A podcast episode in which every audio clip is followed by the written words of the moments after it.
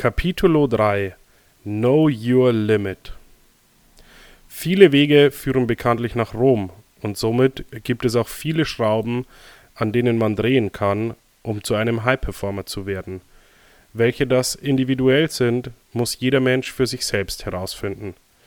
Ich kann nur meine Weisheit anbieten, meine Lebenserfahrung, um meinen Lesern und Leserinnen eine Inspiration zur Selbstoptimierung zu geben. Dieses Thema widmet sich der beliebtesten Droge der Welt, dem Alkohol.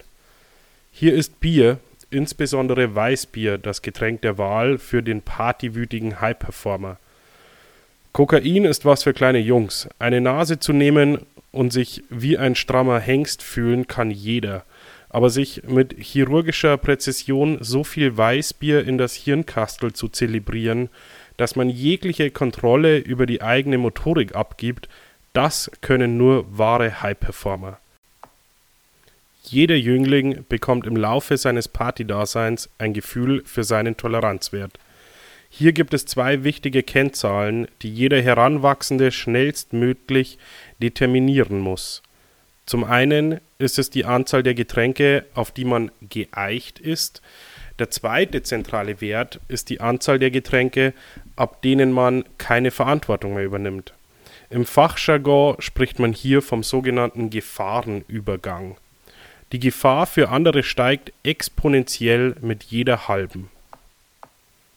In den folgenden Zeilen möchte ich auf diese Werte an meinem Beispiel genauer eingehen. Für mich hat sich die sogenannte 3 zu 6 Regel etabliert. 3 entspricht meinem Eichwert und 6 dem Wert, ab dem ich keine Verantwortung mehr übernehme. Die Zahl 6 habe ich übrigens willkürlich ausgewählt. Einfach, weil sie a. zu mir passt und b. 69 einfach zu hoch wäre. Der Eichwert ist ein Richtwert zu vergleichen mit der Richtgeschwindigkeit auf der deutschen Autobahn. Bleibt man an einem Abend darunter, wird man von den Bekannten sozusagen angehupt. Man solle doch schneller fahren und ein paar halbe mehr trinken. Trinkt man ein, zwei halbe darüber, ist der Spaß natürlich größer. Die Freunde sind glücklich, aber es steigt eben auch das Risiko, die Kontrolle zu verlieren. Der Wert des Gefahrenübergangs kommt dann als Sicherung ins Spiel. Das Überschreiten dieses Wertes kann je nach Tagesform und Grad der Selbstkontrolle zu einer Vollkatastrophe führen. Hin und wieder werden die Grenzen meiner Regel durch Beteiligte ausgetestet.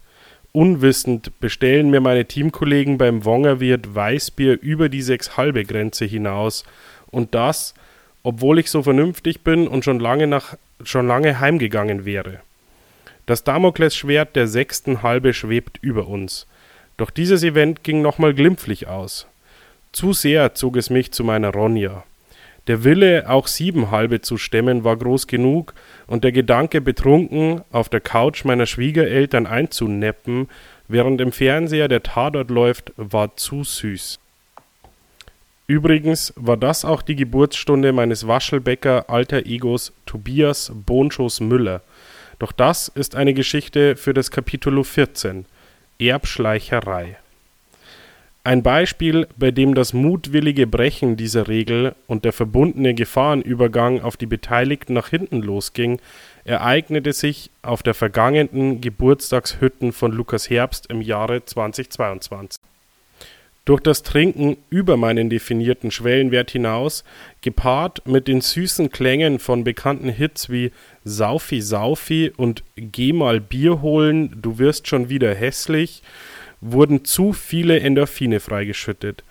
Diese reagierten logischerweise direkt in meinem Verdauungstrakt mit dem zuvor eingeflößten Weizenbier, der Hunter Fanta und dem Weißwein Cola. Was daraus entstand, war ein direkter Blitzkrieg gegen das Geruchszentrum der versammelten Partygemeinde –